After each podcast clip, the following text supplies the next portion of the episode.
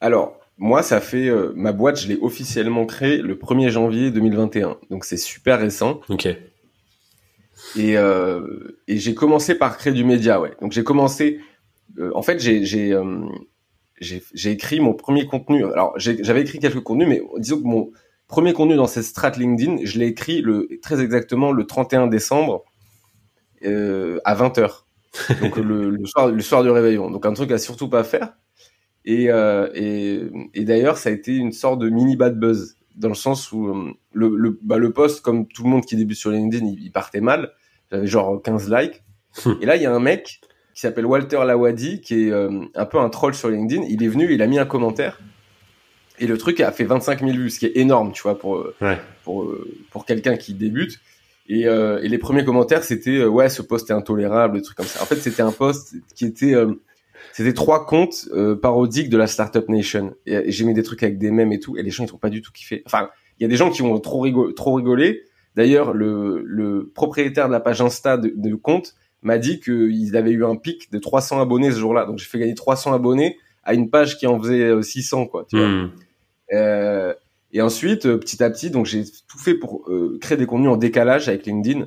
En gros, je me suis dit, le truc, c'est que taper une startup, mais du coup, je sais à peu près, tu vois, comment euh, on crée une startup. Je connais les techniques d'hypercroissance.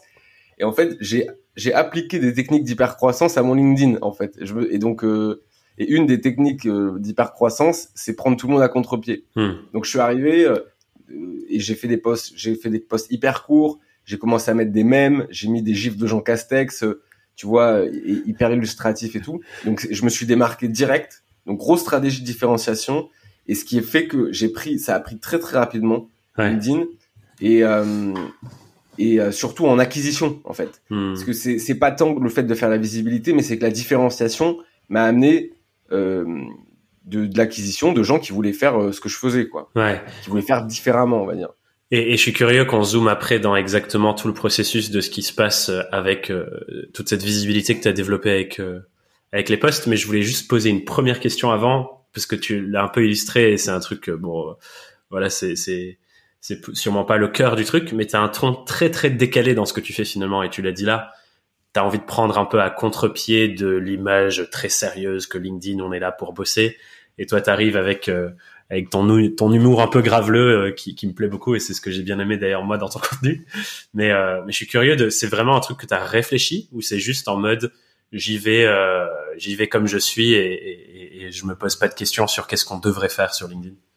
Ouais, bah justement, euh, avant de te... alors je vais te répondre, mais euh, moi j'aime bien avoir du feedback sur ce que les gens pensent ou interprètent. Donc, est-ce que tu pourrais rentrer euh, un peu plus Est-ce que tu pourrais me dire vraiment ce que tu penses du contenu euh, Ce que tu m'as dit, euh, graveleux? Alors, graveleux, je, je sais même pas ce que ça veut dire. Moi non plus pas trop. Mais, ouais, mais je crois que graveleux, ça, c'est plutôt ça se, ça, si je dis pas de bêtises, c'est ça, ça, ça apparente au sexe ou, à des trucs comme ça, tu vois.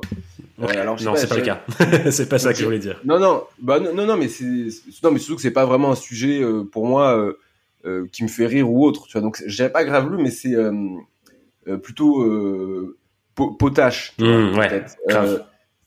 Je crois que plutôt potache ou, ou polémique, mais ou familier, je sais pas comment on peut dire. Et euh, ouais, mais est-ce que tu peux me dire, bah, justement, comment t'interprètes ça en fait? C'est pour toi, c'est quoi Qu'est-ce que tu penses de ma ligne édito en fait? Comment tu la définirais? Bah, moi, ce qui me vient, c'est que il y a ce truc de aller à l'encontre de. Alors, c'est quoi le terme que je cherche? Euh, Les idées, euh, les idées euh, communément acceptées.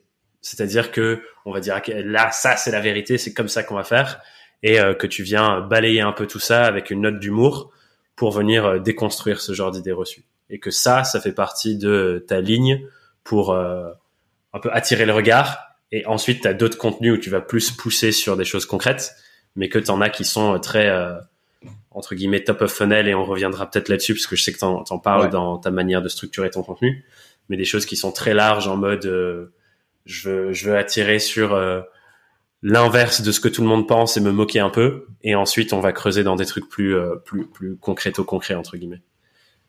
Ouais, ok. Euh, non, ok, donc c'est intéressant parce qu'il y a deux choses là-dessus sur lesquelles je peux te répondre. Il y a, en fait, il y a deux choses. Il y a la structure, il y a la stratégie, et ensuite il y a la tonalité. Hmm. Donc sur la sur la euh, sur la strat- sur la tonalité, la tonalité, elle est pas réfléchie. Euh, elle est pas réfléchie en fait. Je, euh, je, je suis, euh, le, disons que la, la manière dont je parle sur mes contenus, c'est une extension de qui je suis dans la vie. Il n'y a pas de Mm. vraiment, euh, il y a pas vraiment euh, d'habit. Mhm. c'est- Parce que en fait, j'ai un, alors c'est un truc. Certaines personnes me l'ont beaucoup reproché, et d'autres me disent que c'est ma plus grande qualité. C'est que en fait, je sais pas faire autrement. Euh, je sais pas. Euh, je, je, tu vois, je vais pas pouvoir euh, faire l'hypocrite ou, ou je vais pas pouvoir me faire passer pour quelqu'un d'autre. Disons, j'ai un peu du mal. j'ai un peu du mal à, comment dire, à, à, à revêtir un, un habit social en fait dans- Ouais. dans la société. Et je suis pas en sûr, fait, que, ce, je suis pas sûr que ce soit nécessaire. Hein. Enfin, je veux juste rebondir là-dessus avant que tu continues parce que c'est hyper important. Parce que souvent, j'ai l'impression quand les personnes et les indés se disent euh, je veux commencer à créer du contenu et je vais aller sur LinkedIn et tout, on est ultra sujet à ce qu'on pense qu'on doit faire et qui on pense qu'on doit être. Mm. Et, et du coup, comme tu dis, on revêt une sorte de habit social. Moi, j'aime bien parler du masque. On porte le masque qu'on que les gens aiment- que- qu'on pense que les autres aimeraient qu'on porte. Mais la vérité, c'est qu'on va toujours être aimé et détesté pour quelque chose. Et du coup, vaut mieux être aimé et détesté pour qui on est vraiment. Et j'ai l'impression que c'est ce que tu dis là. Il y a des gens qui te disent c'est, c'est, c'est horrible, c'est de la merde ce que tu fais. Et il y en a d'autres qui te disent que c'est ta meilleure qualité. Si c'est toi, tant mieux parce que tu attires les gens qui te ressemblent et qui- avec qui tu vas bien t'entendre et tu rejettes les autres. Ouais, ouais. Ouais. Alors il y a deux, il y a deux fonctions de ça. La première, c'est euh, en fonction de l'âge. Euh, je pense que quand quand euh, t'es jeune, c'est plus difficile d'être le, le vilain canard, on va dire. Enfin le le black le black swan. C'est plus difficile quand t'es jeune et tu peux être plus facilement rejeté. Donc je dirais qu'il y a une fonction en fon- plus plus t'avances dans dans dans le temps et plus euh, une, la singularité est positive. Hmm. Ça, c'est la première fonction. Et je dirais qu'il y a une deuxième fonction, c'est en fonction, la fonction de ton, on va dire, de ton, des milieux que tu fréquentes. Il y a des milieux qui sont beaucoup plus, où c'est beaucoup plus mal vu de sortir de la norme. Hmm. Et il y a des milieux où c'est beaucoup, où c'est très bien vu de développer euh, euh, la singularité. ouais. Ouais. D'ailleurs, souvent, je me rends compte que, que, euh, bah, pour moi, des bons parents, euh, c'est souvent des, des parents qui vont développer plutôt la singularité de l'enfant, enfin, ou plutôt le laisser s'exprimer. Mais alors que t'as d'autres parents, alors je, je suis pas là pour juger, hein, t'as d'autres parents, tu vois bien que ils vont plutôt avoir tendance à développer, euh, à, à dire, ok, sois discipliné, rentre dans le moule, euh, fais, fais pas le, fais pas l'idiot, quoi. Enfin, Hmm.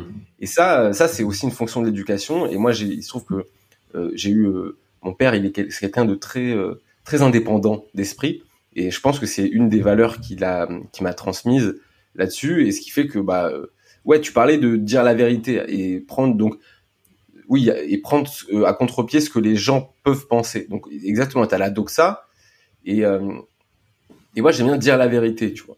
Il y, a Hmm. un il y a un article qui m'a beaucoup plu de Paul Graham, qui est le dirigeant de, enfin l'ancien dirigeant de Y Combinator.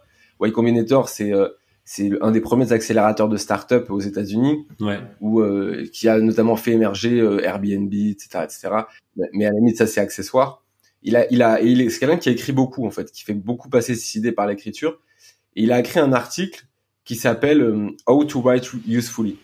Hmm. Et euh, donc, tu vois, c'est pas how to write euh, to get views, how to write euh, beautifully, c'est how to write usefully. Et là-dedans, il, il parle de dire la vérité.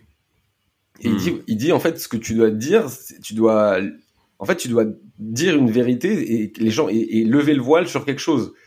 Et le truc, c'est que moi, c'est ce que j'essaie de faire, quoi. Euh, Il y a une, il y a une phrase qui dit, alors c'est un, pro- un proverbe, euh, je sais plus, danois ou je sais plus quoi, ou égyptien, c'est pas pareil, mais je sais pas où euh, endroit. qui dit, euh, et qui, qui dit, euh, je crois que c'est égyptien, qui dit en gros le la plus grande bibliothèque du monde se trouve dans les dans les tom- tombeaux des cimetières. Hmm. C'est en fait euh, en fait on, la majorité des gens ils, ils sont enterrés avec plein de choses très utiles qu'ils ont jamais documentées. Hmm. Et en fait euh, le fait de pas documenter en public ce que tu fais fait que l'humanité en quelque sorte elle perd un peu de de savoir à chaque génération.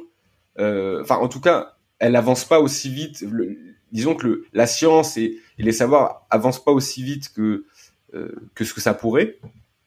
Et notamment pour un truc très simple, c'est que les gens documentent pas Hmm. parce que aujourd'hui, tu tu vois, le, notre, on est presque biologiquement ou culturellement au XXe siècle euh, habitué. Disons, on est comment comment dire, comment utiliser ça, wired. Je sais pas ce que comment câblé en français, mais câblé, voilà. En fait, on est câblé l'humain du XXe siècle a été câblé par le fait d'être passif face à l'information.